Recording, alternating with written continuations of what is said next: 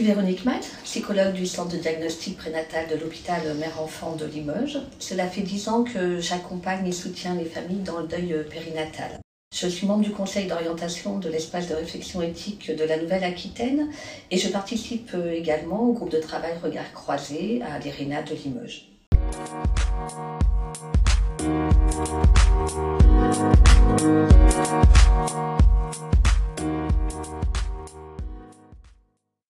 Je voulais à ce titre aborder l'accompagnement autour de la mort périnatale, sujet encore tabou et peu ou mal compris.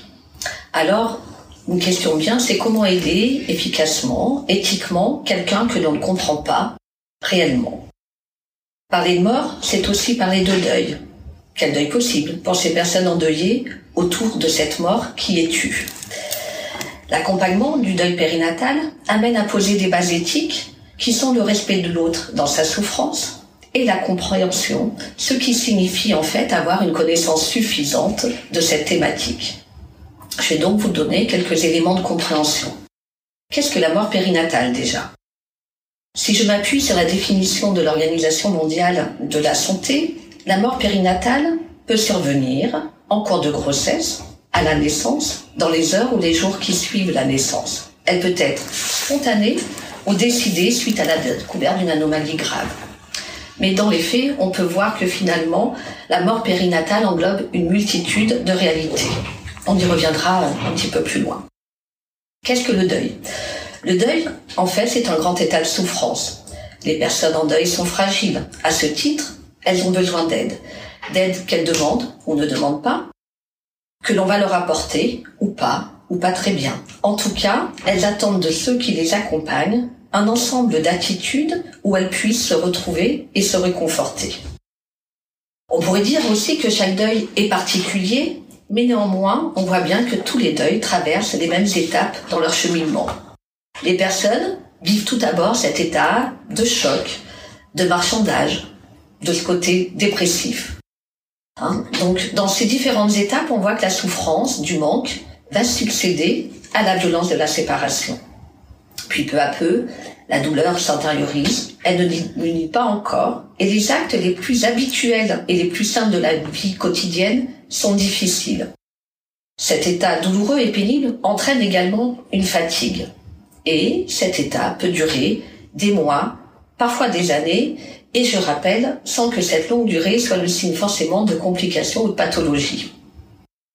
Puis ensuite, au fil du temps, vient la reconstruction, appelée parfois aussi acceptation. La douleur à ce moment-là n'est plus constamment présente. Le fonctionnement physique et mental se régularise mais la grande fatigue perdure. Je rappelle également que cette fatigue est habituelle parce que souvent on a l'impression qu'elle n'est pas normale. Progressivement, on peut dire que le retour vers la vie se fait. La personne se reconnaît le droit d'avoir des projets, de se faire plaisir et d'avoir de nouvelles rencontres. Elle n'en oubliera pas pour autant l'être qu'elle a perdu. Connaître ces étapes du deuil, ça doit pas être un deuil pour nous, hein, pour les pour les accompagnants, mais par contre, ça permet de rassurer les personnes à bon escient et d'avoir des repères. Parlons quand même néanmoins du deuil euh, périnatal qui est un deuil particulier. Qu'est-ce qu'il a de particulier? Eh bien déjà, il est imprévisible, ce qui peut faire qu'il comporte une partie traumatique. Il existe aussi un lien affectif avec le bébé. Et la formation de ce lien s'amorce à différents moments.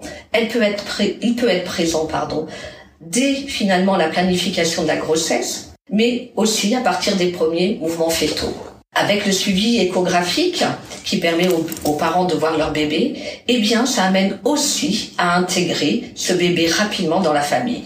Il occasionne des pertes aussi simultanées, pouvant toucher à l'identité et à l'estime de soi. En fait, le parent va perdre le statut lié à la maternité ou à la parentalité.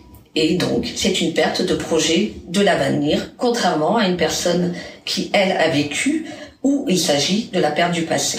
Dans ce deuil périnatal, il n'y a également que peu de souvenirs, ou pas de souvenirs concrets. Cette perte peut alors sembler irréelle pour les parents. D'autant plus qu'il n'y a que peu ou pas de reconnaissance par l'entourage.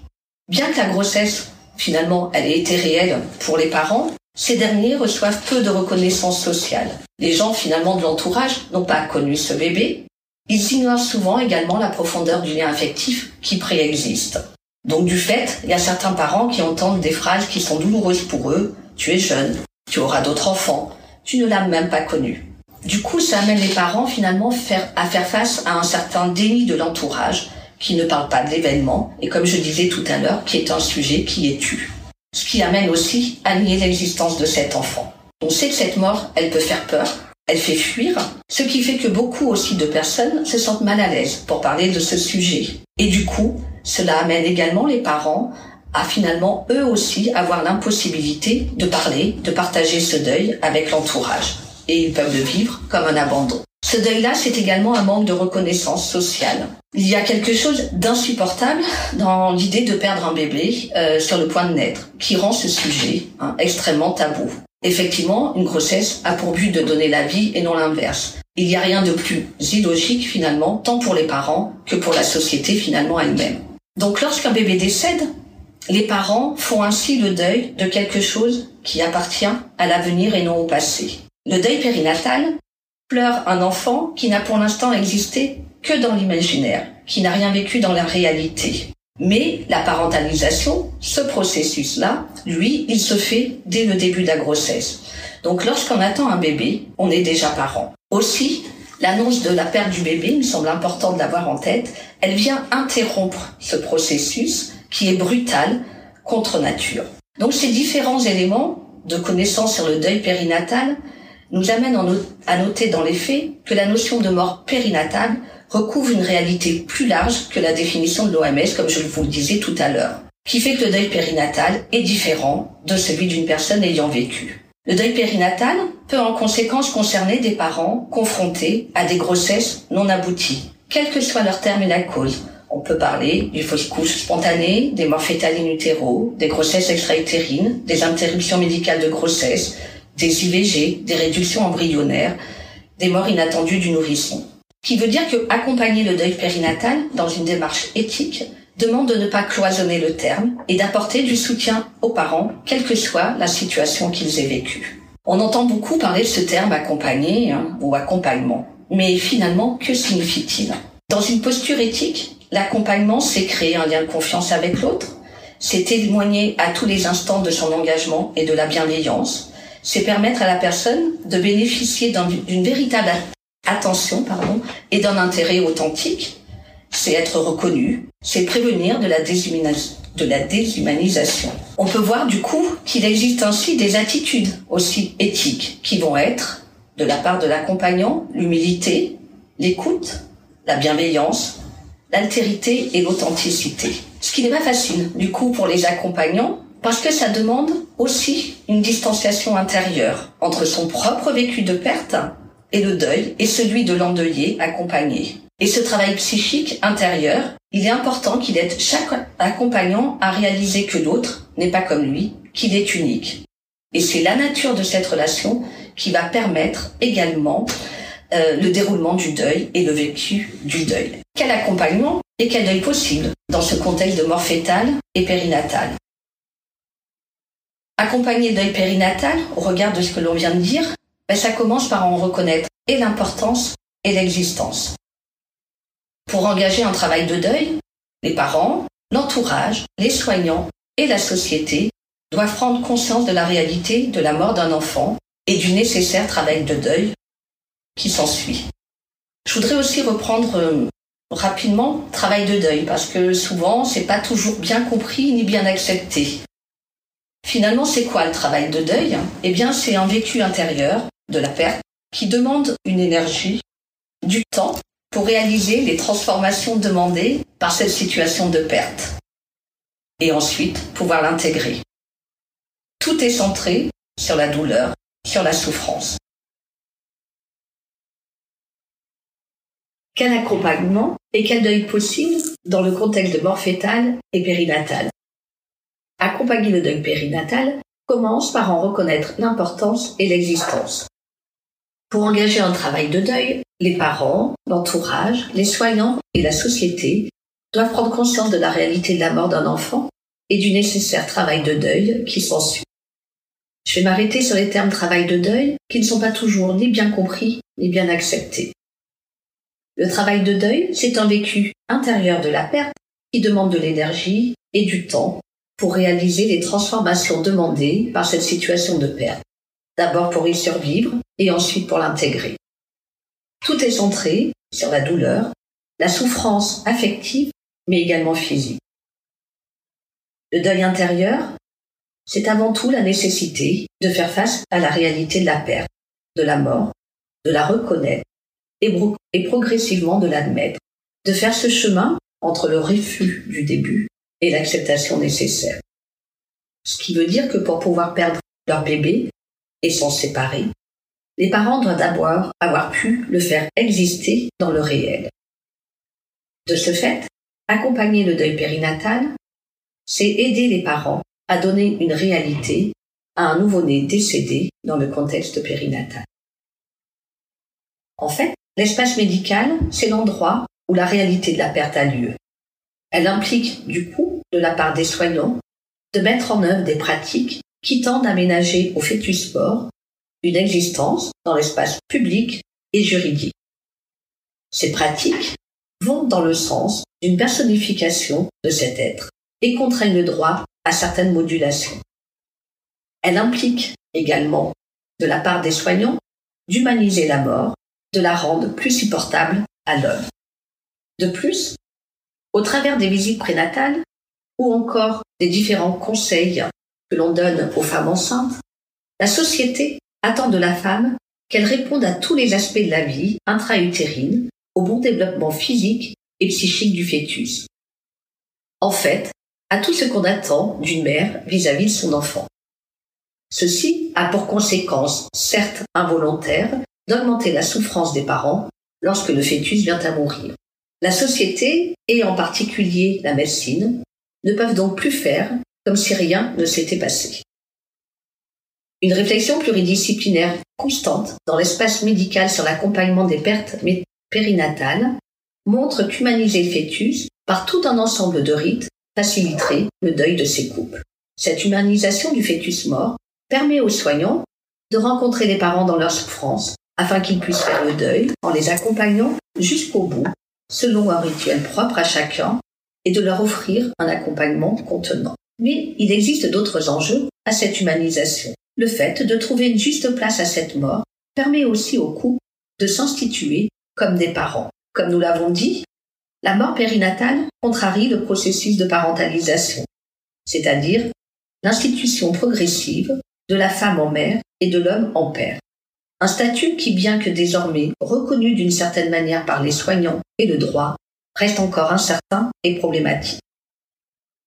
Lorsque la grossesse s'interrompt, il n'existe pas de statut spécifique pour ces femmes et ces hommes. Si je me mets du côté des mères, à défaut d'accéder à l'état de mère, ces femmes retournent simplement à leur statut précédent, alors même qu'elles étaient engagées dans des rites de grossesse visant à intégrer ce statut, comme les visites prénatales ou la préparation de la chambre. Elles manifestent pour cette raison un besoin de reconnaissance très important. Face également à l'absence complète de termes pour désigner les parents d'un enfant décédé, ces femmes font preuve d'une véritable créativité pour combler ce vide en élaborant notamment un statut spécifique à la mort périnatale. On peut entendre ainsi plusieurs expressions comme parents désenfantés, parents orphelins. Mais le terme aujourd'hui le plus répandu est certainement celui de parange, un néologisme qui se décline en mamange et papange. Finalement, il signifie parent d'un ange, l'ange étant le symbole le plus couramment utilisé pour un mort-né. Si pour certains il s'agit d'un statut par défaut, pour d'autres c'est une véritable revendication. La relation entre le couple et le mort-né se construit en partie grâce à son corps, qui devient le signe et l'instrument de la relation entre l'enfant et ses parents, mais aussi entre le couple, les soignants et la société. C'est par l'humanisation de ce corps mort qu'on va instituer des parents. Pour illustrer cela, je vais vous parler d'accompagnement de l'accouchement. La femme accouche aujourd'hui dans une maternité et non dans un service de gynécologie. Les soins prodigués à l'hôpital aux parents qui ont perdu un bébé en période périnatale essaient de porter ce processus de parentalité en assurant des conditions optimales pour la mère au moment de l'accouchement, de prendre soin du corps de l'enfant et de son devenir, de présenter l'enfant aux parents, avec une attention toute particulière portée aux vêtements, symbole important de l'humanité et de la personne, et donc de l'inscription dans un tissu relationnelle. On demande également si le couple souhaite le prénommer. Il s'agit donc d'une présentation humanisée et humanisante d'un fœtus qui, une fois prénommé, nettoyé et habillé, devient un enfant et fait du couple des parents. Dans le cas où le couple aurait refusé de voir le corps ou que la présentation n'a pas été possible, cette relation entre les parents, l'enfant et la société peut s'effectuer par le biais de démarches plus symboliques. Cette recherche de statut spécifique se traduit donc par la création de tout un ensemble de rites et de pratiques dans la vie quotidienne, afin de donner à cet enfant décédé une place spécifique, différente bien sûr, de celle qu'il aurait eue s'il avait été vivant. Les femmes vont continuer à exercer vis-à-vis de ce mort-né cette fonction parentale pour donner à voir cette relation avec lui et revendiquer leur statut de mamange. Elles mettent ainsi en avant l'idée, tout comme le font des parents après la naissance de leur enfant, elles ont une conduite sociale de responsabilité, de protection, d'affection et d'aide matérielle vis-à-vis de cet enfant mort-né. En fait, toute conduite qui font des individus des parents pour un enfant. Les objets peuvent prendre aussi un rôle essentiel. Ils jouent un rôle de médiateur entre les vivants et les morts et servent de support aux relations. Elles permettent, ils permettent pardon, également de construire une personnalité aux défunts et aux vivants. Ces objets vont maintenir sa place au sein de la famille et affirmer son existence. Ils ont pour but, finalement, de rendre présent l'être absent. Ce qui fait que dans l'espace domestique, la présence de l'enfant décédé est souvent matérialisée par un endroit qui lui est consacré, structuré autour d'objets liés à l'enfant ou qui lui ont été offerts comme des doudous, des photographies. Si l'entourage prend part à ces pratiques, il va participer dès lors à l'institution des couples en parents. C'est donc par ces stratégies finalement quotidiennes que les couples, et en particulier les mères, vont construire un statut spécifique à leur enfant et à elles-mêmes, pour les donner à voir et trouver une juste place à cette mort. Il est important de souligner que le droit évolue et qu'un projet de loi est en cours pour que les parents soient reconnus dans leur deuil et que ces enfants puissent s'inscrire dans l'histoire familiale. Dans l'espace intime et public, des pratiques de commémoratives et des rituels sont organisés par certains de ces couples à la recherche de ce statut spécifique, comme par exemple la journée du deuil périnatal. La ritualisation de la mort permet de combattre le retour du chaos, de l'échec thérapeutique, de la souffrance ou du non-sens en posant un geste symbolique qui ouvre l'horizon du sens. Je tiens à préciser que dans une posture éthique, il est important d'individualiser, de personnaliser l'accompagnement selon des repères culturels, familiaux, moraux des parents, afin d'intégrer la, mort dans ce qui fait la vie pour le couple concerné. Certains couples réaliseront des actions qui vont tendre à inscrire l'enfant dans la parenté, dans l'humanité, et plus largement la vie sociale, ou au contraire à ne pas l'inscrire. Pour conclure, je dirais que le deuil est un processus émotionnel, à la fois socialement ancré, nommé et géré, mais aussi intériorisé et approprié par un individu.